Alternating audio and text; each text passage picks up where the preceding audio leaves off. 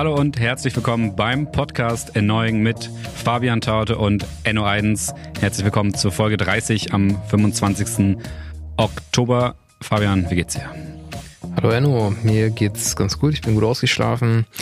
Ähm, wir haben heute auch einen kleinen Service für euch mit dabei. Ihr hört ja frühestens am Sonntag, vielleicht auch später diese Woche diesen Podcast, falls ihr es bisher noch nicht wusstet oder nicht mehr dran gedacht habt. Die Zeit wurde umgestellt letzte Woche. Ihr konntet ein, äh, letzte gestern Nacht, Gestern letzte Nacht. Nacht und ihr könnt alle eine Stunde oder konntet alle eine Stunde länger schlafen. Also legt euch nochmal wieder hin, ruht euch aus und äh, hört etwas rein. Also wenn am Sonntagmorgen die Leute jetzt Erneuing hören, sind sie eine Stunde ausgeschlafen. Das das ist die These. Das sieht ja pff, sollte man meinen, das sollte man hoffen, ja. Das, das wünsche ich jedem. Ähm, wir reden heute über, wir reden über die Gazetten. Wir haben uns kein Riesenthema rausgesucht, weil in den Gazetten so viele spannende Sachen waren. Wenn jetzt nach Fabian ginge, hätten wir auch noch mal zehnmal mehr Themen drin gehabt. Ich sag kurz die Themen, dann erklären wir, warum es so viele Themen geworden wären. Wir reden über die EU-Agrarreform, die jetzt diese Woche durchgegangen ist. Wir reden über das islamistische, islamistische Attentat in Frankreich und wir reden über den Thron Satans in Berlin. Ich muss dazu sagen, Fabian hat sich all diese Themen rausgesucht, weil ich diese Woche einfach ein bisschen, ein bisschen lazy war. Und Fabian, du hast noch zehnmal mehr Themen auf dem Zettel gehabt im Endeffekt. Ja, es war eine klassische Woche von äh, Too Many News, Too Little Time, ehrlich gesagt. Also ja, ähm, es waren noch andere Sachen, die wir spannend fanden. Zum Beispiel brennt in Brasilien immer noch das Pantanal, das größte Feuchtgebiet der Erde. Nachdem letztes Jahr sich alle über den Amazonasbrand oder die Amazonasbrände empört haben, wäre das eigentlich auch was, was äh, deutlich äh, ja, mehr Aufmerksamkeit kriegen sollte. In Nigeria wird gegen Polizeigewalt protestiert, ziemlich heftig mit äh, kulturell völlig fremden Einflüssen, so Sachen und Diskussionspunkte, die man hier überhaupt nicht hat. Da Richtig. werden Leute festgenommen, weil sie zu coole iPhones haben und deswegen den Verdacht haben, dass sie äh, Verbrecher seien. So, so wird da teilweise agiert. Ähm, was, was, Dann was hatten wir noch in Polen hat das äh, politisch gesteuerte Verfassungsgericht Abtreibung für illegal äh, deklariert. Also die Rechtsstaatlichkeit in Polen sieht man einmal mehr leidet massiv und wer Frauenrechte und, ich leiden sagen, und wer leidet darunter am meisten? Das sind Frauen. Ähm, ja, und wir hatten noch deutlich mehr Sachen. Zum Beispiel wurde gestern auch, oder nee, gestern Ende der letzten Woche, muss man jetzt sagen, ähm, im EU-Parlament fast entschieden worden oder in den EU-Institutionen fast entschieden worden, dass ähm, vegane Schnitzel Ja. oder Veggie-Wurst nicht mehr Wurst und Schnitzel heißen dürfen. Gemüsefrikadelle wäre auch verboten gewesen. Wäre auch verboten gewesen, weil das ja für ganz große Verwirrung bei den Kunden gesorgt Aber wäre doch geil, wenn wir dann unsere Produktbeschreibung einfach mehr so reelle Bezeichnungen hätten. Also zum Beispiel Gemüsehaufen, Fleischhaufen, Mhm. Gemüsestange, Gemüsebreisstange. Ja, ja. Statt Frikadelle und Wurst einfach mal so ein bisschen back to the roots. Aber es ist nicht durchgegangen. Ja, ist, nee, ist nicht durchgegangen, genau. Und ja, was haben wir denn noch? Also wir hatten auf jeden Fall, letzte Woche ging es auf jeden Fall ab. Letzte Woche war viele, viele Sachen, die passiert sind. Wir haben zum Beispiel auch noch, äh, da wollen wir, äh, gucken wir mal ab, danach noch Zeit für ist es wahrscheinlich Mhm. ja nicht, aber es gibt jetzt doch eine Studie zu irgendwelchen Themen, also In der Gesellschaft. In der Irgendwas in der Gesellschaft. Gesellschaft. Wie unser Podcast. Irgendwas in der Gesellschaft. Genau, irgend, irgendwas über irgendwas in der Gesellschaft wird es eine Studie geben. Geil. Unter anderem mag es dabei auch um die Polizei gehen und wie viel Hass und Ja, aber jetzt Anfall und die ruhig, Polizei. ruhig, ruhig. Also so viel wollen wir gar nicht erforschen Wir bleiben locker. ne? Ähm, genau, so. Und wir wollen dann aber eigentlich jetzt auch mal dann direkt einsteigen, oder? Ja. EU-Agrarreform. Was ist es, Fabian, und warum zur Hölle sollte uns das interessieren? Ja, es passiert? hört sich halt erstmal mega langweilig an. Also das Thema EU, Agrar und Reform ist alles nicht sonderlich spannend. Ähm, so, aber weswegen ist das wichtig? Das ist super wichtig, weil die Landwirtschaft einer der Wirtschaftssektoren ist, die den größten Einfluss auf unser Klima haben, den größten Einfluss auf unsere Umwelt haben, den größten Einfluss auf unsere Gesundheit haben. Auf unsere Portemonnaies. auf unsere Portemonnaies auch, ja, ganz wichtig. Das ist offensichtlich äh, vielen EntscheiderInnen auf europäischer Ebene da besonders wichtig gewesen Mhm. und natürlich unserer ähm, Agrarministerin aus Deutschland. Julia Klöckner. Genau, und warum ist das wichtig? Also diese Woche wurde entschieden, es diese ähm, ist, es wird der Fachterminus ist gemeinsame Agrarpolitik, GAP wird das Ganze abgekürzt und die wird immer für sieben Jahre entschieden, wie die ablaufen Von soll. der EU. Es Von ist der EU. EU-weit. Genau, also jetzt würde die, äh, die, die, die Entscheidung jetzt bezieht sich dann auf die Jahre 2021 bis 2027. Das sind Jahre, wo wir extrem viel für den Klimawandel machen müssen und es gab hohe Erwartungen an eine europäische, äh, an eine deutsche Ratspräsidentschaft in Europa und auch an äh, Ursula von der Leyen als Kommissionspräsidentin, die auch gesagt hat, Mensch, wir wollen jetzt hier den Green Deal für Europa machen, wir mhm. wollen uns viel mehr um Umwelt und um Klima kümmern, äh, dass diese Agrarpolitik sich etwas verändern wird im Vergleich zur Vergangenheit. Man muss dazu sagen, um das mal für alle begreiflich zu machen, in die EU fließt meiner Meinung nach nach extrem wenig Geld. Ähm, es hört sich immer relativ viel an, aber es ist eigentlich relativ wenig Geld, die von den Staaten und äh, so weiter an die EU gezahlt werden. Aber der mit Abstand größte Posten. Ein Drittel oder so von allem, ne? Des EU-Haushalts, äh, genau, ist die, ähm, fließt in die Agrarpolitik. Es waren jetzt in den letzten sieben Jahren so knapp 400 Milliarden Euro und sollen es auch wieder werden, oder? 400 Milliarden Euro, genau. Es ist, es ist sehr viel Geld und das Geld wurde in der Vergangenheit immer ähm, mit dem Gießkannenprinzip, sagt man, als Subvention an die Landwirtinnen und Landwirte in Ländern der Europäischen Union verteilt. Also jeder, jeder kriegt was. Genau, als sogenannte Direktzahlung. Mhm. Ja, die Direktzahlung, das ist das entscheidende Wort, worum es auch in dieser in dieser ähm, ganzen Reformdebatte jetzt drum ging. Nämlich ähm, diese Direktzahlungen, die werden an landwirtschaftliche Betriebe ausgeschüttet nach der Größe. Je größer dein landwirtschaftlicher Betrieb ist, desto mehr Direktzahlungen kriegst du. Ich lasse mal kurz eine Pause, um das nachwirken zu lassen. Ja. Nun macht das Sinn? Also lässt auf jeden Fall auf eine Industrie schließen, die ziemlich wenig Gewinn macht. Oder sehr viel und dann sehr gute Lobbykontakte hat. Richtig, also im Prinzip heißt das, dass da Geld ausgeschüttet wird an eine Industrie, die offensichtlich so nicht überlebensfähig ist. Ja. Ähm, ich meine, die heulen ja, wenn die Milch irgendwie einen Cent hoch oder runter geht, ne? Also richtig, scheint ein relativ sensibles Feld zu sein. Ja, voll, voll. Und ähm, es gibt bei diesen Zahlungen keinerlei Kopplung an irgendwie Umweltauflagen. Also wenn dein Betrieb möglichst groß ist, dann kriegst du relativ viel Geld. Ähm, und wenn du irgendwann noch ein bisschen mehr machst für die Umwelt, wenn du einen etwas kleineren Hof hast, ein bisschen mehr machst für die Umwelt, ein bisschen mehr für die Tiere, ein bisschen mehr fürs Klima, das wird dir aber nicht honoriert. Deswegen muss man ja sagen, ne, also ich finde das eine schöne Polemik dafür, um das Ganze zu beschreiben im Prinzip, es wird hier in der Gesellschaft ja nebenbei auch über zum Beispiel bedingungsloses Grundeinkommen äh, diskutiert. Hm. Die Landwirtinnen und Landwirte, die einen möglichst großen Betrieb haben, die kriegen einen schon. Die müssen nichts machen, die kriegen jedes Jahr Geld dafür, einfach dafür, dass sie einen großen Hof haben, damit sie überleben können. Gar nicht so schlecht. Ähm, Genau, und jetzt wurde halt diskutiert, ob es dort ähm, äh, ja diese Direktzahlungen doch irgendwie anders gekoppelt werden sollten. Wurde auch gemacht. Wurde auch gemacht, aber ja, wurde nur begrenzt gemacht. Nämlich ist es so, dass ähm, also erstmal 70 Prozent des Agrarbudgets, was wir eben schon gesagt haben, was sehr hoch ist, geht, sind diese besteht aus diesen Direktzahlungen und davon werden jetzt aber nur 20 Prozent an Ökoregelungen ge ge gekoppelt. Das nennt sich sogenanntes Eco-Scheme. Das heißt, wenn ich was für gesundere oder ökologischere Landwirtschaft mache, kriege ich ein bisschen mehr Cash. Genau, Landwirtinnen, die das, Landwirtinnen und Landwirte, die das freiwillig machen, die sich freiwillig an Umweltauflagen halten, ähm, die über die verpflichtenden Anforderungen hinausgehen, die kriegen dann noch ein bisschen extra Geld. Also Freiwilligkeit. Es beruht alles auf Freiwilligkeit. Man hat sich eigentlich erhofft, dass dort verpflichtende Maßnahmen äh, oder dass dort mehr verpflichtende Umweltauflagen eingeführt werden in der Agrarreform und man hat sich auch erwartet, man hat auch erwartet, dass der Anteil dieser Direktzahlungen nicht nur 20 Prozent der Direktzahlungen betrifft, sondern am besten 100 Prozent. Also man kann sagen, das ist eine ziemlich lauwarme Reform. Die jetzt ähm, übrigens durchgegangen ist. Am Freitag wurde das beschlossen, dass es so ist.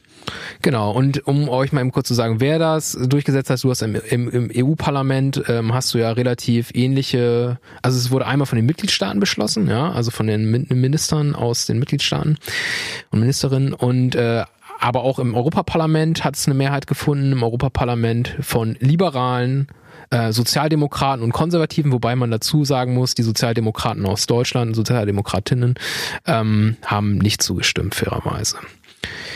Und die Grünen waren natürlich auch dagegen. Richtig, die Grünen waren natürlich auch dagegen. So, ähm, das Thema ist jetzt durch, also wird jetzt noch weiter verhandelt. Also es gibt jetzt diese sogenannten Trilog-Verhandlungen zwischen Rat, äh, Kommission und Europaparlament. Die Kommission könnte zum Beispiel auch immer noch sagen, nee, das ist uns viel zu unambitioniert, wir lassen das Ganze. Ähm, wird aber höchstwahrscheinlich nicht passieren. Mhm. Das heißt, wir haben für die nächsten sieben Jahre eine total unambitionierte, äh, vergangenheitsrückgewandte äh, ähm, Agrarpolitik, die überhaupt keinen Beitrag zum Klimaschutz leisten wird. Man muss nämlich sagen, es gibt unterschiedliche, also in der Klimapolitik, um das vielleicht mal kurz zu erklären, erklären, wird immer unterschieden in unterschiedliche Wirtschaftssektoren. Die, Energiepoli äh, die Energiewirtschaft, die Industrie, äh, aber auch der Verkehrssektor und der Agrarsektor mhm. und die und natürlich auch privater Konsum. Aber es ist bisher so, dass die Industrie und die Energieerzeugung schon relativ viel Effizienzgewinne in den letzten Jahrzehnten erzielt haben und damit zum Klimaschutz beigetragen haben. Und der Agrarsektor und der Verkehrssektor im Übrigen auch nullo. Okay. Null. Und das ist extrem schwach. Also dort werden gewisse Branchen, weil sie offensichtlich eine relativ gute Lobby haben, geschützt und das ist extrem traurig. Kannst du uns denn mal sagen, ich mache jetzt ein Interview hier draus einfach, kannst du uns denn mal sagen, was die umweltschädlichen Aspekte von Landwirtschaft sind? Gut, das ist ja wahrscheinlich für Leute, die sich damit beschäftigen, schon völlig klar. Du hast mir ein Video von Luisa Neubauer geschickt, die hat sich auch sehr intensiv damit auseinandergesetzt. Können wir eigentlich ja. verlinken auch, oder? Das ist ein ganz gutes Video. Das Video ist ganz gut, auf jeden Fall verlinken wir.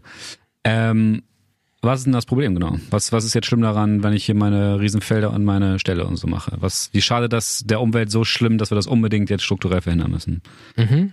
Ähm, ja, also es gibt auf jeden Fall unterschiedliche Aspekte, aber die Landwirtschaft, die konventionelle Landwirtschaft auf großer Fläche muss man dazu mal sagen, man muss sie auch differenzieren. Ja. Es sind natürlich nicht alle landwirtschaftlichen Aktivitäten per se irgendwie schlecht, aber wenn du einmal schon Beispiel, zum Beispiel schon drüber nachdenkst, wie viel Fläche landwirtschaftliche ähm, Nutzung beansprucht, ja. ähm, die dann nicht mehr CO2 binden kann. Also es wird ja es, also es gibt ja gewiss, es gibt ja ähm, sogenannte Senken, die CO2 binden. Das können zum Beispiel Wälder sein oder Moore sein oder Wiesen meinetwegen auch sein. Ähm, die äh, natürlich CO2 binden. So und dann, wenn Flächen als Äcker landwirtschaftlich genutzt werden, ist diese Bindungsfunktion nicht mehr so vorhanden. Wenn viele Tiere äh, gehalten werden, ähm, die verursachen auch extrem viel CO2, die verbrauchen extrem viel Wasser. Mhm. Ähm, die Biodiversität nimmt natürlich extrem ab, wenn Monokulturen angepflanzt werden, wenn äh, Flächen zu Äckern umgewandelt werden.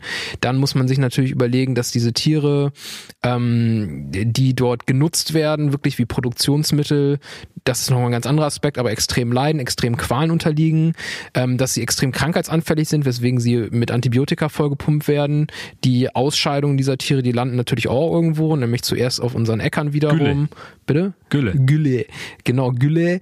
Ähm, ja, die landen, egal. Ja, die landen auf unseren Äckern und ich war gerade versucht, einen dummen Witz zu machen. Die landen auf unseren Äckern, äh, das sickert dann ins Grundwasser. Das Grundwasser wird irgendwann nitratverseucht, wird irgendwann ungenießbar. Dadurch wird die Aufbereitung des Grundwassers wiederum teurer. Multiresistente Keime können sich herausbilden durch diese Übernutzung von Antibiotika. Also es sind extrem viele Aspekte. Ähm, dann hat man natürlich noch den Aspekt der Ex des Exports, also der deutsche Fleischproduktionsmarkt. Übrigens die größte fleischproduzierende Region in Europa. Billigfleisch produzierend in Europa ist äh, Fechter, Kloppenburg. Ja. Äh, meine Lieblingsregion hier in ganz Alle Deutschland. Ganz Corona, die Jungs. Richtig, da sieht man nochmal noch mal dazu, was das auch, äh, was auch ein Punkt ist. Ich bin nämlich eher für zum Beispiel regionale Landwirtschaft, regionale Erzeugung. Wenn du so eine exportorientierte Erzeugung hast, wie in Deutschland, ähm, heißt das, dass ein großer Teil deines Fleisches, was hier produziert wird, nach, keine Ahnung, andere Länder äh, exportiert wird. Ähm, um so günstig zu sein, dass es sich jetzt lohnt zu exportieren, musst du dir günstige Arbeitskräfte ranholen, aus zum Beispiel Bulgarien und Rö Rumänien und so weiter, was auch viel gemacht wird, die dann schlecht behandelt werden hier. Äh, Hatten wir ja jetzt mit Corona im Sommer. Genau, hat man ja jetzt wieder ein bisschen gesehen gesehen, was das dann, äh, was das dann erzeugt, nämlich ähm, ja ähm, schlechte, schlechte Arbeitsbedingungen, schlechte Lebensbedingungen für diese Menschen, die zum Arbeiten hierher gebracht und teilweise werden. Corona-Ausbrüche, weil die halt eng in kleinen Wohnheimen gelebt haben und so. Richtig, richtig. Ich finde, einen witzigen Aspekt von diesem neuen Pakt ist, in seiner Kommunikation auf jeden Fall, dass, ich glaube, das hatte Klöckner auch gesagt, dass damit die EU-Abhängigkeit von Lebensmittelimporten gesenkt werden soll. Mhm. Und das Argument wurde wirklich ins Feld geführt, und das finde ich, finde ich relevant, dass es hier auch um die Garantie, Sicherstellung der Lebensmittelversorgung der EU ging. Also was ist denn jetzt das Katastrophenszenario, dass auf einmal äh, irgendwie die ganzen stark produzierenden Kontinente von Lebensmitteln uns keine Lebensmittel mehr schicken wollen? Was haben wir denn vor? Mhm. Du, du, bist, du bist auch für regional. Du sagst auch, wir sollten unabhängig sein von Exporten, so indirekt sozusagen. Aber was ist denn das für eine Kommunikation, dass man sagt, ja, wir müssen jetzt hier unbedingt unsere Landwirtschaft so nach vorne bringen, damit wir nicht mehr davon abhängig sind, dass äh, wir Exporte annehmen? Das fand ich äh, interessant als Argument, muss ich sagen. Äh, ja, also ich glaube, das ist zum Beispiel auch noch so ein Diskurs, der jetzt aus der Krise ein bisschen wieder herrührt, dass du halt sagst, oder den kommt aus ganz vielen unterschiedlichen Richtungen, aber in der Krise war es jetzt auch so, dass gesagt wurde, okay, wir haben gesehen, dass es zum Beispiel Lieferengpässe gab bei, ähm, bei Atemschutzmasken gab es zum Beispiel Lieferengpässe. Ähm, es gab bei gewissen, ähm, ja auch Industrieerzeugnissen gab es Lieferengpässe, weil in anderen Ländern zuerst in China insbesondere ja. die Wirtschaft runtergefahren wurde. Ich habe so lange auf meinen Arbeitslaptop gewartet, du, das glaubst du gar nicht. Ja, ehrlich? Furchtbar. Du armer.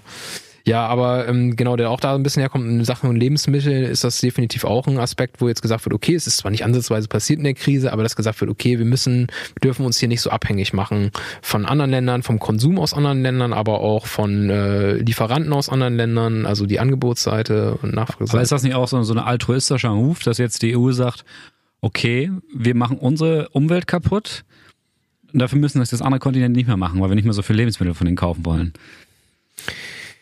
Ja, das ist, ist äh, auf jeden Fall auch eine schwierige Frage. Ich meine, das sind dann Debatten, die halt weiterführen, die dann zum Beispiel weiterführen in dem Bereich des Mercosur-Abkommens. Da wollen wir jetzt nicht zu tief einsteigen, weil das halt eine komplexe äh, Thematik wieder ja. ist, wo man auch ein bisschen mehr zu sagen müsste. Aber es ist ja aktuell schon der Fall, dass für bleiben wir mal bei der Fleischproduktion vielleicht in Deutschland, dass bei der Fleischproduktion, für die Fleischproduktion in Deutschland die Futtermittel für die Tiere zu einem nicht ähm, nicht äh, ja nicht geringen Anteil aus äh, Südamerika zum Beispiel kommen, mhm. ähm, aus äh, zum Beispiel Brasilien kommen, wo extrem viel Soja angebaut wird ähm, und wo wiederum für den Sojaabbau zum Teil äh, Regenwald gerodet wird, abgebrannt wird, äh, der wieder so eine von diesen Senken ist, von denen ja. ich eben schon gesprochen habe, die CO2 binden könnten und ähm, ich glaube nicht so sehr, dass es sich darum, dass es darum geht, sich davon weniger unabhängig zu machen, sondern dass man halt seine eigenen Marktakteure stärkt. So, ich glaube, darum ja. geht es vor allen Dingen auch, dass man versuchen will, so einen gewissen Protektionismus zu machen mit den äh, mit von gewissen Wirtschaftszweigen, weil auf der anderen Seite handelt man ja gleichzeitig dann so Freihandelsabkommen auf und versucht dann gewisse Produkte wieder noch günstiger zu kriegen, ohne Zölle, ohne Handelsbeschränkungen. Ja. Ich meine, du bist jetzt ein bisschen in der Szene drin, so du bist bei den Grünen hier, du hast da wahrscheinlich auch ein bisschen so den ganzen Diskurs von der Seite miterlebt. Habt ihr das habt ihr, ich, oder ist das in dieser Szene überhaupt als realistisch anerkannt worden, dass man in einem Land, wo alle Bauern gefühlt CDU wählen, ich meine, sobald du aufs Land guckst, in Niedersachsen, alle CDU, jetzt die EU-Ratspräsidentschaft von Deutschland, von der CDU-Union-Regierung, da gibt es doch gar keine Chance, dass die ihrer eigenen Hauptwählerschaft irgendwas wegnehmen. Also es wird doch so niemals funktionieren. Ja, ist, äh, ich glaube, da hast du vielleicht eine etwas andere Wahrnehmung, als ich das habe. Natürlich würde ich auch dir dazu stimmen, dass der Großteil der landwirtschaftlichen Betriebe immer noch kon äh, konservative, ich weiß ja auch konservative, aber konventionelle Betriebe sind, ähm, die auf Massenpro die auf Masse setzen, Massenproduktion, industrielle Massentierhaltung etc. pp. Aber dass sich in Deutschland auch in den letzten Jahrzehnten immer mehr äh, eine ökobäuerliche Szene herausgebildet hat. Ja, da sind halt viele unterwegs, die extrem äh, progressiv drauf sind, die halt verstehen oder verstanden haben, dass die Zukunft der Landwirtschaft vor allen Dingen regional ablaufen wird, vor allen Dingen biologisch ablaufen wird, nachhaltig ablaufen wird, ähm, Kreislaufwirtschaft ablaufen wird und äh, sich dementsprechend dort auch eine Honorierung gewünscht hätten. Ja, dass das natürlich die Mehrheitsverhältnisse da aktuell noch anders aussehen, das ist sicherlich der Fall, aber das hätte man auch schnell ändern können, weil ich glaube, es gibt extrem viele Bäuerinnen und, Bäuer, äh, ja. und Bauern, die halt sagen würden, ey, wir kommen da nicht mehr drauf klar, weil gleichzeitig werden ja auch mehr und mehr um Umweltauflagen für diese Betriebe erlassen, ja. die sagen würden, ja, okay, wir würden ja viel, wir würden ja sehr gerne umstellen auf mehr Tierwohl, auf mehr Fläche, auf ökologischer Produzieren. Aber bitte gib uns dann doch auch finanzielle Anreize es dafür. Gibt ja weil aktuell es gibt ja im Nationalen finanzielle Anreize für sowas. Also nur weil die EU das nicht verteilt, heißt es ja nicht, dass es das gar nicht gibt. Ja, weil aber ich das, weiß, es gibt sowas in Deutschland. Aber, so das sind die aber es sind die großen Gelder. Es ist das Grundeinkommen, von dem ich gerade gesprochen ja. habe. Ne? Es ist ich bin ja, ich gestehe, ich habe ja biobäuerliche, äh, biobäuerlichen Hintergrund. Hm. Äh, meine, meine Mutti arbeitet seit vielen, vielen Jahren ähm, auf einem Biobauernhof und ähm, ich habe da, ich habe das äh, von Grund auf erlebt, wie das da so läuft. Bin aber null in der Politik drin.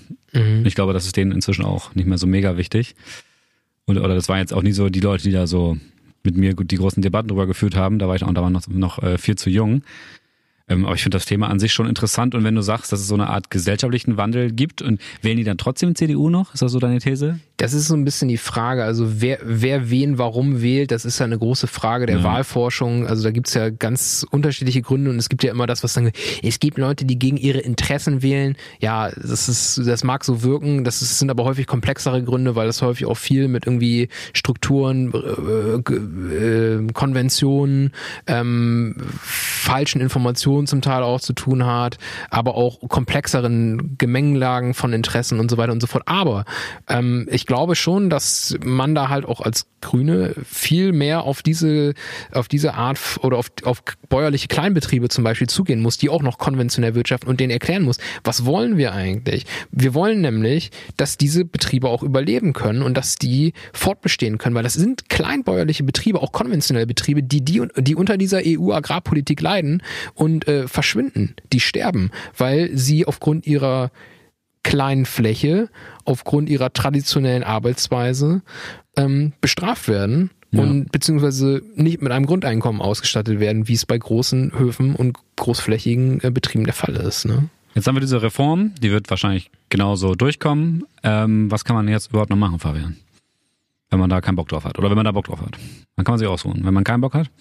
Naja, also man sollte halt natürlich weiterhin sein, sein, seine Meinung dazu, also erstmal natürlich, es ist häufig bei politischen Themen, würde ich sagen, gleiche Kaskade, informieren, was ist eigentlich passiert, worum geht's eigentlich, wie finde ich das, ähm, sich dann gucken, was passiert, also das haben wir gerade schon erzählt, was passiert ist, also es wurde entschieden.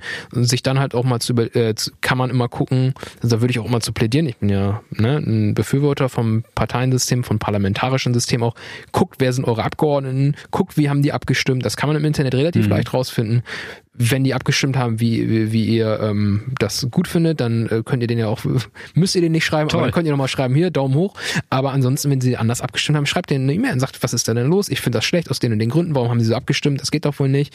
Und ähm, engagiert euch, zeigt Öffentlichkeit, sprecht mit anderen, äh, macht, schafft Öffentlichkeit, sprecht mit anderen Leuten darüber, ähm, teilt vielleicht mal was bei Social Media, geht vielleicht, guckt mal, was gibt's für Gruppierungen, die sich mit solchen Themen auseinandersetzen. Das ist ja irgendwie, geht ja von Greenpeace über, keine Ahnung, NABU, BUND, ähm, gibt's da ganz viele NGOs, die jetzt nicht äh, an der Partei irgendwie direkt angedockt sind oder so, wo man sich engagieren kann, was machen kann und dann guckt, wen ihr wählt nächstes Mal, ne? Und guckt, wen die Leute um euch herum wählen und versucht denen mal zu erzählen, warum das für eine gute Idee ist, eine Partei zu wählen, die ähm, solche Themen auf dem Zettel hat und dann nicht irgendwie Politik von vorgestern macht, ne? Wollen wir weitermachen, Fabian? Ja, auf jeden. Also keine Politik von vorgestern, dann kommen wir jetzt äh, zur Wertevorstellung von vorgestern. Ähm, ja, ziemlich, ziemlich brutales Thema eigentlich. Ähm, es geht um den Mord am französischen Lehrer Samuel Paty. Jo. Der wurde am 16. Oktober, das ist ein Mittelschullehrer, auf offener Straße entköpft, geköpft.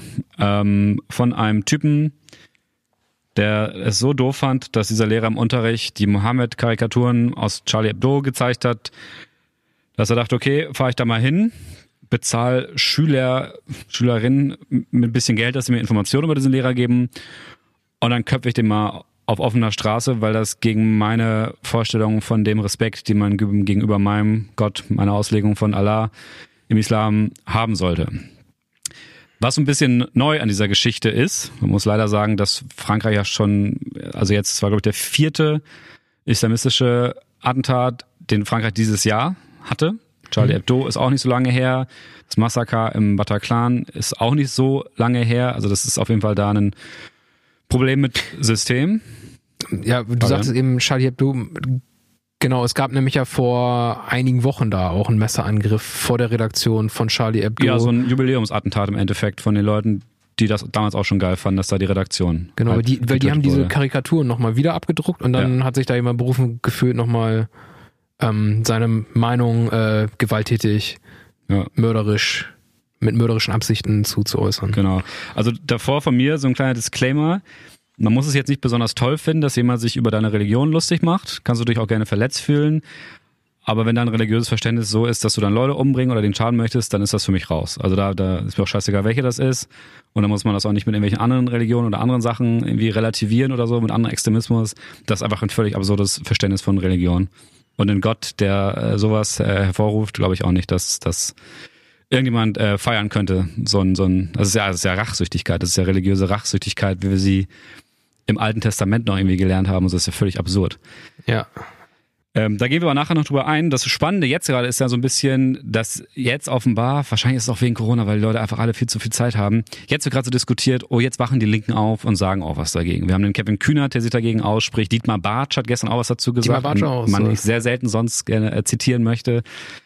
Ähm, Sascha Lobo hat das dann irgendwie kritisiert und so. Stimmt, in unserer Kolumne. Und natürlich haben wir auch immer die Konservativen und die Rechten, die Rechtsextremen in Deutschland, die das ja sowieso schon immer gesagt haben, die ja das dann wieder auf, das ist wieder eine Einwanderungsthematik und wenn man die alle raushalten würde, die aus anderen Ländern kommen, islamistischen Glauben, äh, islamistischen Ansichten, dann wäre das eh alles kein Problem. Äh, viele Punkte, die man abhaken könnte.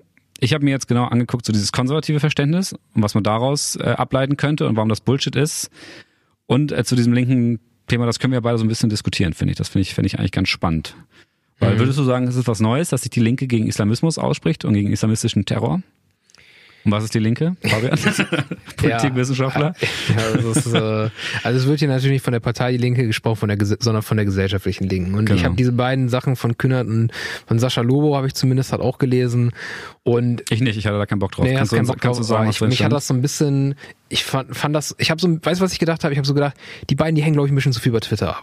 Das Ja. habe ich nämlich ehrlich gesagt gedacht, ähm, weil äh, ich hatte, ja, ich hatte als 2015 irgendwie das Thema Flucht und Migration viel diskutiert wurde und äh, hatte ich auch manchmal das Gefühl, dass da halt bei Twitter, muss ich halt sagen, von gewissen Leuten ähm, außer linken Bubble teilweise halt absurde Sachen halt argumentiert wurden. So, ne? Also das äh, war für mich schon irgendwie klar, dass du auch natürlich ähm, ähm, darüber diskutieren musst oder was ist darüber diskutieren musst, aber auf dem Zettel haben musst, dass äh, ja aus äh, aus einem aus einem Land, wo der IS halt auch entstehen konnte, Oder jetzt in diesem Fall Tschetschenien, wo halt ein islamistischer Bastard an der Macht ist, so, der, der irgendwie Schwule töten möchte. genau, also wenn halt Klar kommen da solche Leute her. Also Ja, ist ja, logisch. genau, natürlich so, dass ganz klar, das ist auch richtig und das ist auch wichtig und das muss die Linke halt auch immer machen, die gesellschaftliche Linke, dass du sagst, dass du darauf aufmerksam machst. Natürlich ist das nicht das Hauptthema, über das wir diskutieren sollten. Richtig, und da halt kommt genau, weil das ein so verschwindend ge- genau verschwindend geringer Anteil ist, aber natürlich kommen auch Extremisten oder Leute, die für solches Gedanken gut anfällig sind dazu her.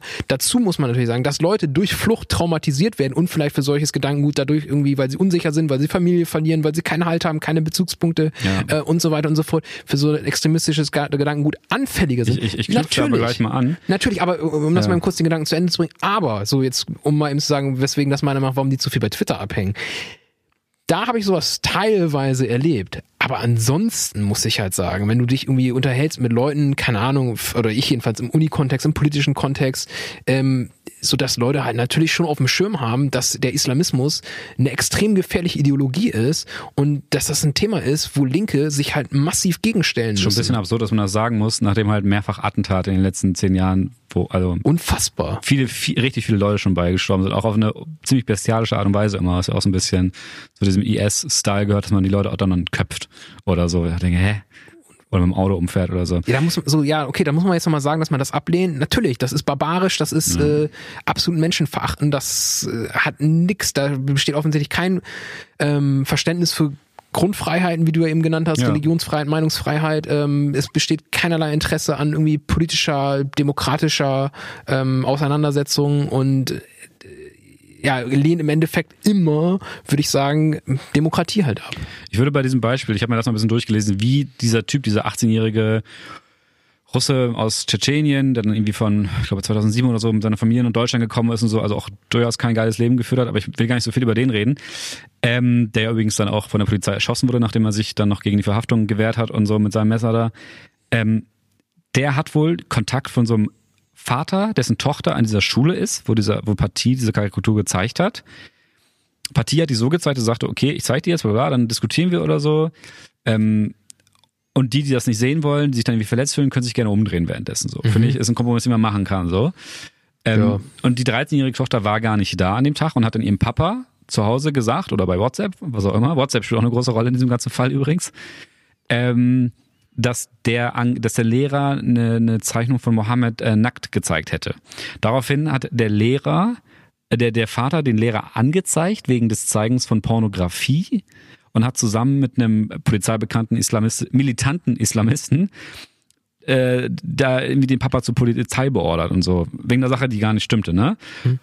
Und wird jetzt alles noch, der Papa wird auch alles untersucht und so, es sind auch noch andere Leute in Haft, genauso diese Schüler, die für ein paar hundert Euro äh, rausgegeben haben, wo der Lehrer ist und so. Alter, wie krass ist das denn schon in diesen gesellschaftlichen Verhältnissen, wie auch immer die entstanden sind, drin, dass man so strukturell sich darum kümmert, so einen Typen dann auszusortieren. Also ich war, natürlich will jetzt niemand unterstellen, dass er diesen Tod wollte oder dass man weiß, dass so ein Typ dann mit einer Machete ankommt und Leute entköpft. Aber wie krass ist es denn schon gekommen, dass es gesellschaftliche Verhältnisse gibt, die offenbar so ein bisschen weitergehen, als jetzt so zwei, drei Leute, die im Kämmerchen sitzen und Islamismus richtig geil finden, sondern so, so ein bisschen gestreut, so eine Familie ist damit beteiligt, eine Tochter, ein paar Schüler, ein Lehrer. Mhm. Was haben denn die Franzosen das ist ein riesiges soziales Problem, dass du gesellschaftliche Gruppen hast oder, oder Zustände zulassen kannst, wo sowas auch so semi-öffentlich, Polizei wusste ja von ganz vielen Sachen offenbar. Die Familie von diesem Attentäter hatte auch äh, gesagt, dass der sich vor einem halben Jahr ungefähr schon radikalisiert hat, dass sowas einfach so passieren kann. Ja, also es ist krass. Also du hast, äh, ich glaube, es gab neun Festnahmen in diesem Zug und irgendwie diverse Minderjährige auch dabei. Kopf, aber neun, ja. Oder meinetwegen, ich weiß es auch nicht genau. Ich habe schon, ich habe unterschiedliche Sachen auch gelesen, aber ähm, ich, ich verstehe das, was du gerade sagst, äh, damit, dass es offensichtlich einige Leute gibt, die sagen, ja gut, jemanden selbst irgendwie enthaupten würde ich jetzt zwar selber nicht machen, aber so ein bisschen Leute verpfeifen und so ein bisschen die Leute, die enthaupten wollen, dann da irgendwie ähm, dazu unterstützen. Support, ja. ja, warum denn nicht? Ähm, ich weiß, ich muss sagen, ich kenne mich mit der französischen Gesellschaft auch nicht gut genug aus, aber ich habe auch das Gefühl, so das liest man ja immer wieder, dass es auf jeden Fall der Islamismus ein noch größeres Problem in Frankreich darstellt. Ich meine, merkt man auch vielleicht aufgrund der Anzahl der, der, der Straftaten, der Attentate als in Deutschland. Deswegen, ich möchte nicht ansatzweise da jetzt irgendwelche, ähm, nicht den Zeigefinger heben, aber weißt du, woran das liegt? Also, dass sich das in Frankreich so krass darstellt? Also das, das Kernproblem, was immer beschrieben wird, ist, dass es halt viele Communities gibt mit einem großen sozial schwachen Anteil, auch irgendwie mit großen für Migrationsgeschichte und so, die dann alle da irgendwie zusammenkommen, dann wahrscheinlich wegen der prekären Lage anfälliger sind für Extremismus oder so. Aber ganz ehrlich, wenn du es als Staat so hart verkackst, solche Gebiete aufzuwerten mhm. und so, dann das ist ein politisches Problem. Also ich, ich, äh, ich möchte jetzt ungern so einen, so einen Hetzprediger, der das dann nutzt, um die Leute anzustacheln oder irgendwelche IS-Agenten oder so, die nehme ich jetzt nicht in die Verantwortung, weißt du? Mhm. Die nehme ich ins, also die, die gehören in den Knast. So, wenn sie, mhm. wenn sie Leute zu Straftaten auffordern.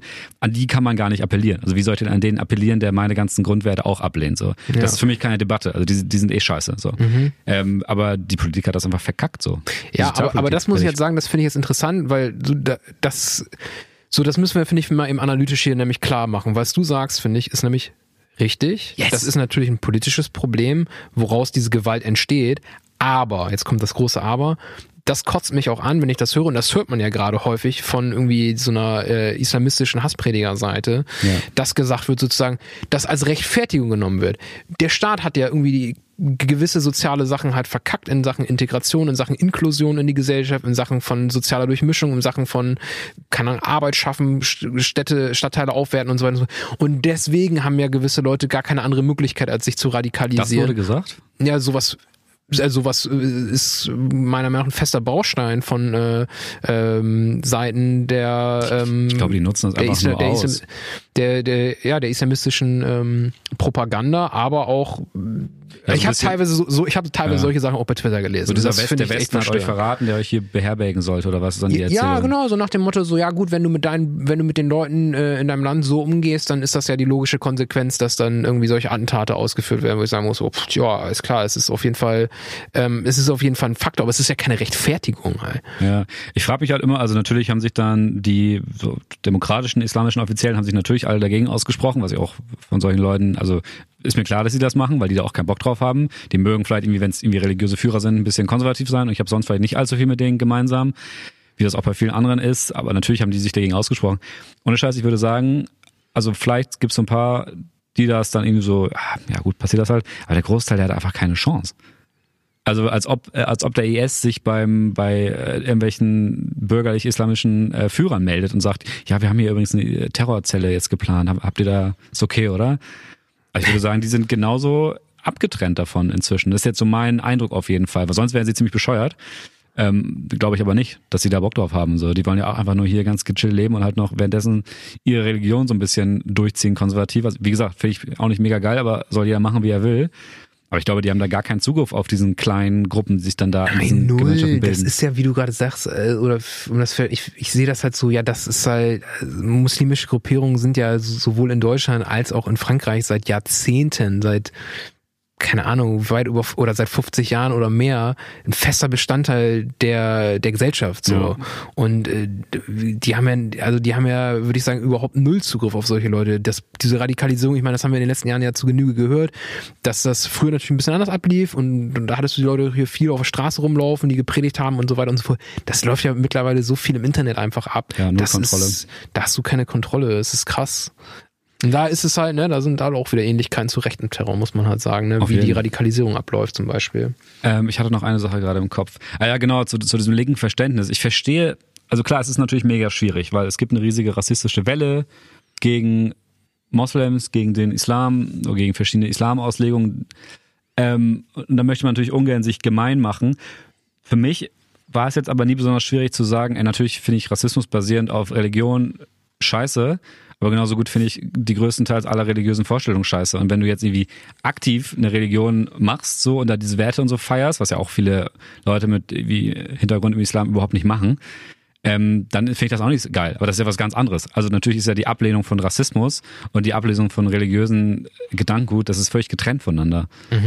Also ich fand Ja, jetzt Leute, die besonders religiös sind, Sollte sein, geil. so sollte es sein. Es wird leider häufig verknüpft, Ja. aber ja. Und es ist natürlich auch mega schwierig, wenn man dann auf einmal im Internet sieht, oh fuck, jetzt habe ich hier in diesem einen Punkt dieselbe Meinung wie jemand in der AfD oder so. Da muss man aber einfach auch mal gucken, was dahinter steht, weil bei der AfD steht dann wahrscheinlich eher selten, das steht auch im Parteiprogramm, dahinter, dass sie Religion ablehnen, weil die so antiprogressiv sind, weil die Progressivität der AfD, die ist ja, also die ist auch relativ schnell dann wieder zu Ende.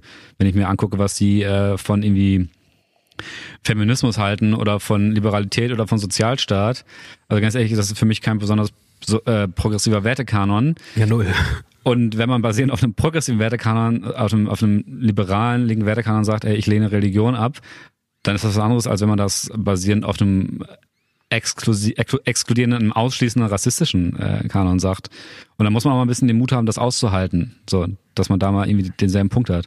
Weil halt, was am Ende rauskommt, ist was anderes, wenn man es durchzieht. Ja, ja, ja. Das war nochmal auch analytisch gut geklärt hier von dir, finde ich. Ja, ich habe heute Morgen ganz viel geschrieben, bin um 7 Uhr aufgestanden. Alter, Ähm, Falter. ich möchte noch ein Zitat vorlesen. Da geht es nämlich um Konservative und dieses Ganze. Darf ich das vorlesen? mhm. Muss kurz ranzoomen, ich sehe es hier kaum. Das ist wieder von äh, Thomas Ostensacken auf, ähm, auf Facebook geschrieben worden. ähm, ah, genau, es geht um die Entstehung von Islamismus und was die Konservativen, damit zu tun haben. Wow, jetzt äh, bin ich gespannt. Interesse? Ja, komm, hit me. Bei diesem ganzen Gerede um die Linke muss den Islamismus verurteilen, gerät ein wenig in Vergessenheit, wann dieser Islamismus über die islamische Revolution im Iran reden lieber alle gar nicht erst, als globale Kraft wirklich stark wurde. Und das im vom Westen gestützten Dschihad gegen die Sowjetunion in Afghanistan. Dort vor allem entstand und organisierte sich jener sunnitische, dominierte globale Dschihadismus, aus dem Al-Qaida ähm, und so weiter sich entwickelte. Soweit ich mich erinnerte, galten die Jungs in den afghanischen Bergen an die saudische Petrodollars und NATO-Waffen über den ekelhaften pakistanischen Geheimdienst flossen, damals als wackere Krieger im Kampf gegen den Kommunismus und der damalige CSU-Mann Todenhöfer pilgerte begeistert zu ihnen. Bloß weil ein paar AfD-Hanseln, wenn sie mal nicht gerade zu Assad, also dem Badi Teherans reisen, ein bisschen auf Islamkritik machen, heißt das nicht, dass ich rechts irgendwie je was gegen Islamisten getan hätte. Ganz im Gegenteil, kumpelte Franz Josef Strauß mit den Grauen Wolfen, mit dem pakistanischen Al-Haq-Regime und den Saudis verstand man sich in jeder Hinsicht prima. Und das Vorgängerregime der Bundesrepublik, genannt Drittes Reich, hatte ebenfalls beste Beziehungen zu allerlei Muftis. Ähm, nun, die Kühnerts, Dagdelins und wie immer sie heißen, die nur entdecken, man dürfte zum Islam nicht schweigen. Aber das soll die nicht in Schutz nehmen, bla bla bla. Viele aus der sogenannten Linke sympathisieren aus anderen Gründen mit islamistischen Bewegungen. Krasse These von ihm. Nun brauchen diejenigen, die sich irgendwie rechts oder konservativ verstehen, den Mund, wenn es um dieses Thema geht, nicht ganz so voll zu nehmen, wie sie tun. Verstehst du? Habe ich ein bisschen schlecht vorgelesen. Ja, auf jeden Fall, auf jeden Fall. äh, Also ich sag mal so, wie würdest du das denn zusammenfassen, sein Kommentar? Also ich würde das, dass es logischerweise eine ideologische und in dem Fall auch politische, historische Nähe gibt zwischen konservativen Sachen und islamistischen Bewegungen. Mhm. Die haben sie jetzt natürlich abgespaltet. Also ich unterstelle jetzt keiner konservativen Bewegung hier in Deutschland, dass sie das irgendwie feiern oder so. Die sprechen sie auch alle auch also sehr aktiv dagegen aus. Aber es gibt natürlich diese Movements. Wenn ich mir zum Beispiel angucke, was die Türkei macht und was für Leute die hier abhängen, wie die hier die religiöse Infiltration machen und mit Nazis und türkischen Nazis paktieren, das ist ja völlig absurd. So, und das sind konservative Movements, alle. Ja, ja. Von Wertebasis sind die ja, Auto, also ich würde halt sagen konservativ, ich würde halt vor allen Dingen sagen autoritär. Ja, die, mega. Ne, die haben halt Bock auf Autorität, das ist, sind halt auch die Parallelen, also deswegen auch nochmal äh, so, ich habe schon irgendwie immer mal wieder Pamphlete in den letzten Jahren ge gelesen oder gesehen, wo sich damit auseinandergesetzt wird, inwiefern irgendwie Islamismus eine Fasch zum Beispiel auch eine faschistische Ideologie ist. Das ist Ähm, klar. Ne? Und ist, das würde ich halt auch sagen, das ist auch für mich keine Überraschung, aber das ist doch klar, dass du halt gewisse Parallelen halt hast zwischen ähm, ja, Gruppierungen, die sich als konservativ verstehen und dann halt islamistischen Bewegungen, weil es geht halt in beiden Feldern häufig dann einfach um Autorität. Es geht darum, Autorität wird gefeiert, Liberalität wird abgelehnt, Pluralität wird abgelehnt, es gibt eine Wahrheit, es gibt einen am besten einen Obermufti oder keine Frauen, ne, Frauen. keine Frauen, stimmt das sowieso. Und der oben, ne, der sagt dann, was, der sagt dann, wo es lang geht. Und das sind, äh, ja, ist relativ klar. Und was dann ab, äh, was dann irgendwie dem entgegensteht, wird abgelehnt und dafür wird natürlich auch Gewalt in Kauf genommen. Ich möchte jetzt gerade, ich habe ich habe gerade so, einen- so, einen, äh, so einen fixen Gedanken, wie man vielleicht das Problem eines, äh, jetzt, jetzt ist so ein Linksliberal da ganz bemüht, ich will jetzt was gegen, dagegen machen, aber ich habe Angst, dass ich auf Twitter die Sachen von Rechten teile oder von denen geteilt werde oder so. Such dir einen politischen Influencer, da gibt's ja auf Twitter, basiert ja im Endeffekt auf Influencer-Netzwerken heutzutage, ne? Kann man Such so dir sagen. Journalisten, Politiker, Helfende, die irgendwie was machen und dann ihre Meinung zu äußern. Such dir halt einen, der sonst geile Sachen macht. Der vielleicht ähm, Menschen hilft, die Asyl brauchen oder so. Und der trotzdem sich kritisch äußert. So. Vielleicht ist das ja eine ganz gute Stimme. Such dir vielleicht nicht jemand raus, der sonst nur Scheiße labert und in dieser einen Sache deiner Meinung So wie entspricht. Utlu. So wie halt die ganze ähm, AfD. Wen hast du genannt? Ja, es ist so, ist es sonst, ist so ein bisschen Twitter-Talk, weil so, dieser Mensch der existiert ja eigentlich nur auf Twitter, so Ali Utlu zum Beispiel. Ja, den fand ich früher zum Beispiel cool, aber der ist immer ein bisschen mehr abgedreht auf Der jeden ist, Fall. der ist scheiße. Ja, das war aber halt auch so. Ich hatte halt früher, weiß ich noch, als der Putsch war in der Türkei, da hat der irgendwie immer äh, interessante Sachen auch, aber auch Kontroversen. Dann irgendwann habe ich aber auch gemerkt, der dreht halt ab, der, der postet da, der tweetet halt nur Dinger raus, die sind halt echt abgedreht so. Ja. Ich glaube, der, der, der meint es gar nicht so mega böse, aber ich glaube, wenn er sich einfach mal so, so einen Tag Zeit nehmen würde für jeden Beitrag, dann würde es ja, anders der ist ein laufen. bisschen, der ist ein bisschen impulsiv auch so ein bisschen. Ja. Das ist auch so ein Kandidat für Das- so, ich sitze jetzt mal hier bei Twitter und jetzt muss man ein bisschen abgehen hier. Oder, boah, ich habe mich gerade richtig aufgeregt, kurz vom Dazu muss man auch gewesen. sagen, dass der Typ halt heftig bedroht wurde von türkischen Nationalisten und Islamisten und so. Also Morddrohung bis alles. Also da würde ich auch vielleicht ein bisschen abdrehen. Ja, jetzt ist ja auch egal über diese eine Ja. Twitter-Persönlichkeit, die sonst irgendwie keine Relevanz Genau. irgendwie großartig hat, irgendwie zu sprechen. Aber was du damit sagen wolltest, ja, sehe ich auch so, passt ein bisschen auf, wem ihr da folgt, packt ein bisschen auf, was ihr da macht, passt ein bisschen auf, Sucht was ihr aktiv teilt. jemanden, dem ihr folgen wollt, der viele gute Werte verbindet und da halt irgendwie kritisch sein kann. So. Richtig. So, wenn man das selber nicht hinkriegt, ist ein komplexes Thema. Ja. Ähm, es gibt im Studio eine Notlage, eine leichte. Inzwischen, wir haben uns hier gerade ein bisschen in Rage geredet. Wir machen eine Mini-Pause und danach gehen wir, ähm, besuchen wir den Thron Satans, würde ich sagen. Setzen wir uns mal drauf. Ne? Auf jeden. Mal sehen, wie sich das anfühlt.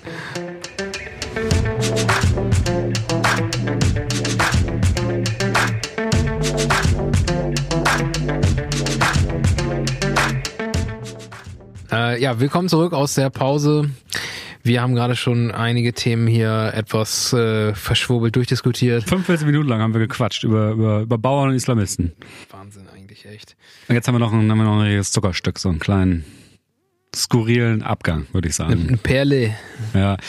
Ähm, es kam Anfang Oktober zu Beschädigungen von Ausstellungsstücken in äh, Berliner Museen. Die wurden mit einer öligen Flüssigkeit, was ich eine sehr schöne Beschreibung finde, von etwas beschmiert und ähm, zeitgleich wird so ein bisschen die Verbindung gesucht, nicht zeitgleich, sondern damit wird die Verbindung gesucht zur Querdenker, Corona-Leugner, Verschwörungshypomythiker Szene, natürlich auch wieder Attila Hildmann-Name, weil der, und das stimmt, in seiner Telegram-Gruppe und in Videos, also es war wirklich er behauptet hat, dass der Thron Satans da in einem, äh, was ist, im Pergamon-Museum steht. Boah, das Pergamon-Museum, mal ganz kurz. Ja? Hammer-Museum. auf der Berliner Museumsinsel. Oh, das Pergamon-Museum, der Pergamon-Altar. Wahnsinn. Ja, okay, sorry. Und hast du den mal- Thron gesehen? Hast du dich selber mal hingesetzt auf muss- den Thron Satans? Ja, ich habe den, ich habe mich selber eingeölt mit einer öligen Flüssigkeit und dann habe ich mich auf den Thron gesetzt. Das ist so abgefahren. Und das Geile ist, dann sagt der Hildmann auch, ähm, ja, das haben die Me- Mainstream-Medien ja auch selber geschrieben, dass der Thron Satans da ist und so. Wo ich mir auch denke, Alter, die haben wahrscheinlich irgendwie geschrieben, dass das ein Thron war, der Baal irgendwann mal gewidmet wurde oder so. Äh, Also sind wir jetzt hier schon, dass wir irgendwelche Leute aus der Antike als Quelle für irgendwelche Sachen heranziehen oder was?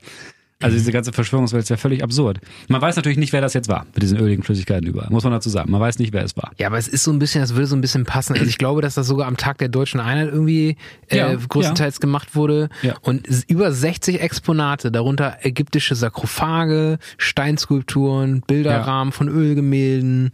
Also sowas von sowas von abgefahren. Ölgemälde mit Öl beschmiert. Ja. Ja, echt, ey. Aber was soll man dazu überhaupt noch großartig sagen? Also das ist ja völlig absurd, dass man Kunst bitte nicht kaputt macht, ist auch irgendwie, glaube ich, ein Konsens. Dass es wahrscheinlich keine Blutopfer von satanistischen Hinterzimmern gibt, die dann da irgendwie Kinder opfern und so, ist wahrscheinlich auch. Ge- Genau. Was man vielleicht noch mal kurz erwähnen kann, also es ist ja zwei Wochen lang jetzt nichts drüber berichtet worden, das ist erst jetzt so zwei Wochen später diskutiert worden. Das hat auch nicht irgendwie äh, irgendwie nichts mit Verschwörung zu tun, das hat halt was damit zu tun, dass das Landeskriminalamt, was da ermittelt, das aus taktischen Gründen für cleverer gehalten Aha. hat. Mhm.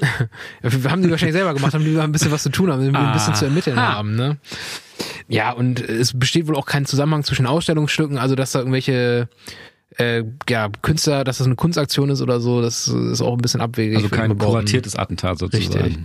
Also ja, ein bisschen gaga, aber auf jeden Fall irgendwie eine Story, muss man mal sagen. Ich frage mich halt auch, wenn das, also wenn jetzt, gehen wir mal davon aus, von diesem Mythos, dass da jetzt wirklich Leute Blutopfer machen und da irgendwie den Thron Satans feiern. Wann machen die das denn? Abends oder am Wochenende, sonntags oder was? Gucken die dann auch, wann das Museum aufhat Ja, und setzen sich dann dahin und machen dann Blutopfer und dann und wer macht das dann wieder sauber? ja, das ist auch ist eine gute Frage eigentlich, ne? Also es ist, weiß ich nicht, ob das irgendwie so ein, das irgendwie so ein Ding ist, ob die das irgendwie, wann hat das Museum, gesch- wann haben die denn die Museen geschlossen? Das müssen wir mal googeln. 18, 19 Uhr in Wahrscheinlich passiert das nämlich dann. Ja, dann musst du ja noch zumachen, dann gehen da Mitarbeiter weg, dann macht die Ka- Kantine noch irgendwie dicht und so. Da ist doch vor neun keiner aus dem Haus. Und glaubst du, Merkel und Konsorten, die die ganze Zeit irgendwie Politik machen, gehen dann um neun noch dahin, machen Blutopfer? Ja, jetzt weiß ich, wann die das machen. Die feiern sich doch immer so hart dafür und klopfen sich immer selber so auf die Schulter, wenn die wieder so eine harte Nachtsitzung hatten, wo die irgendwie bis morgens um vier, morgens um vier irgendwie verhandelt haben über irgendwelche wichtigen Steuergeschichten oder so. Nee, nee. Ja. Jetzt wissen wir, was die machen. Die chillen im Pergamon-Museum Deswegen sind die Gesetze so halbgar. ah, siehst du wohl. Okay. Krass, Na gut. ey. Na gut. Ähm, ja, ist natürlich alles Bullshit, was wir hier erzählen. Ähm, und was ich mich aber wirklich frage, und das sind jetzt die wichtigen Themen. Warum schreibt Michael Wendler nicht mal auf Telegram? Du, Die ich, Gruppe ist tot seit ein paar Tagen. Ich weiß es nicht, ich weiß es nicht. Also ich kann nur, ich hatte das euch eben ganz kurz, kurz schon erzählt, da habe ich jetzt noch nicht die allergrößten Infos, aber ich bin jetzt hier in Bremen mal der Querdenken 421 Bremen Gruppe bei Telegram beigetreten. Endlich, ja. Ähm, Kann man da so mal- rein oder musstest du dafür Nö, kann, kann man so rein, um mal so ein bisschen zu gucken, was dann bei den Leuten hier so abgeht. Ähm, ich kann für Samstag, äh, heute ist ja Sonntag, aber gestern hat wohl äh, eine, hat's eine kleine Tour gegeben, ne? Ganz nett angeden, ange, angekündigt hier von Querdenken. Corona-Infotour, jetzt kommen wir zu euch. Diesen Samstag, drei Stationen, fahren nach Fegesack, nach Walle und nach in eine Überseestadt und berichten ein bisschen. Und das Geile ist, das hatte ich Ja. Vorhin schon vorlesen, und da steht, da steht ein Hinweis, das muss ich mal kurz vorlesen, weil ich das so geil finde. Ja. Ähm, da steht Hinweis, wir distanzieren uns von jeglicher politischer Einstellung und Ja. lehnen Extremismus in jedweder Form links, rechts, religiös, persönlich, diskriminieren komplett ab. Wir stehen für Freiheit und Frieden. Frieden? Also, ganz ehrlich sagen, dieser Satz macht von vorne bis hinten, klammern wir mal die grammatikalischen Fehler aus. Ist egal. Überhaupt keinen Sinn. Das ist so geil, Alter. Das ist der absolute Wahnsinn. Also, wie kann man sich denn von jeder politischen Einstellung ähm, distanzieren, wenn man gerade für etwas politische Werbung macht? Und äh, ja, was ist denn persönlicher Extremismus? Äh, Wenn du, wie, wenn du deine Mutter beleidigst oder so? Keine Ahnung. Weiß ich nicht. Alter Schwede. Naja, gut. Es gab ja noch ein Thema, was in Bremen so ein bisschen wirklich eine Rolle spielt. Letzte Woche gab es eine NPD-Demo in Bremerhaven, ähm, wo die NPD-Leute mit Eiern beworfen wurden aus Häusern. Mhm. Die armen Kerle. Ähm, und die haben gegen das Verbot der Reichskriegsflagge, was jetzt im Bundesland Bremen umgesetzt, wir kommen gleich nochmal dazu, du hast da so ein bisschen Kritik dran, wurde demonstriert und durften dafür auch mit der Reichskriegsflagge dann, nicht mit der, Reichs, mit der Reichsflagge, Reichsflagge, eine Reichskriegsflagge Beides, verboten. beides. Reichsflagge und Reichskriegsflagge. Ist die nicht verboten, weil Hitler die genommen hat? Ja, äh, nee, die waren nicht ver verboten. Okay. Auf jeden Fall mit diesem, mit diesem Objekt, der, was verboten wurde, haben sie dann gegen das Verbot demonstriert. Just saying, ne? Ähm, dieses Verbot funktioniert nicht so richtig. Heute, also Samstag, wäre eigentlich auch eine Demo, war eine Demo von der NPD angekündigt, dementsprechend Und auch. die, die Rechte auch. Partei Die Rechte. Okay, die auch. Stimmt, die sind ja auch so stark, ne?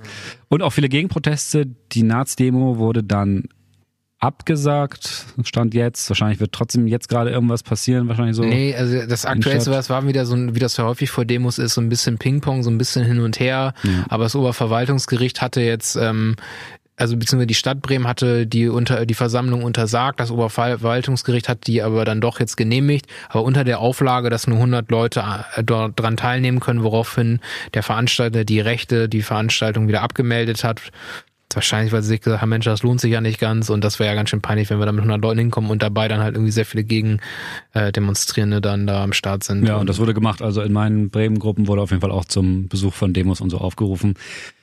Ja, bleibt ein lebendiges Thema und jetzt, äh, ich sag mal so Zusammenhang ist Reichskriegsflagge, ne? So dieses, diese Corona-Szene ist ja auch so ein bisschen reichsbürgerisch aktiv und sucht dann da so ein bisschen den Schulterschluss, beziehungsweise eher suchen die Nazis den Schulterschluss mit dieser, also bisschen bürgerlich esoterisch gestarteten Bewegung, hatten wir ja schon auch ein paar Folgen äh, besprochen. Eigentlich ganz cool zu sehen, dass es in Bremen dann doch noch so aktiv diskutiert wird, ehrlich gesagt. Also dass auch ja. die Politik sich ja, so intensiv... Also ich meine, ich meine, das, äh, ja genau, also das ist halt schon, Bremen hat damit ein Signal gesetzt, bundesweit, ja. dass sie die Reichsflagge und die Reichskriegsflagge verboten haben. Das Zeigen ist zu einer Ordnungswidrigkeit geworden, wenn sie, wie, ich, jetzt habe ich die Paragraphen, müsste ich mir mal direkt angucken, aber es geht bei Ordnungswidrigkeit dann darum, äh, oder bei dieser, ja, wie es konstruiert wurde, geht es darum, wenn es äh, dazu in der Lage ist, das Zeigen dieser Flagge die öffentliche Ordnung zu stören. Ja. So, das ist halt sehr schwammig, das ist halt sehr weitläufig. Äh, so, wann wird die öffentliche Ordnung gestört? Ist das der Fall, wenn irgendwo einfach nur eine Flagge gezeigt wird? Ist das, wenn damit provoziert wird? Ist das, wenn das,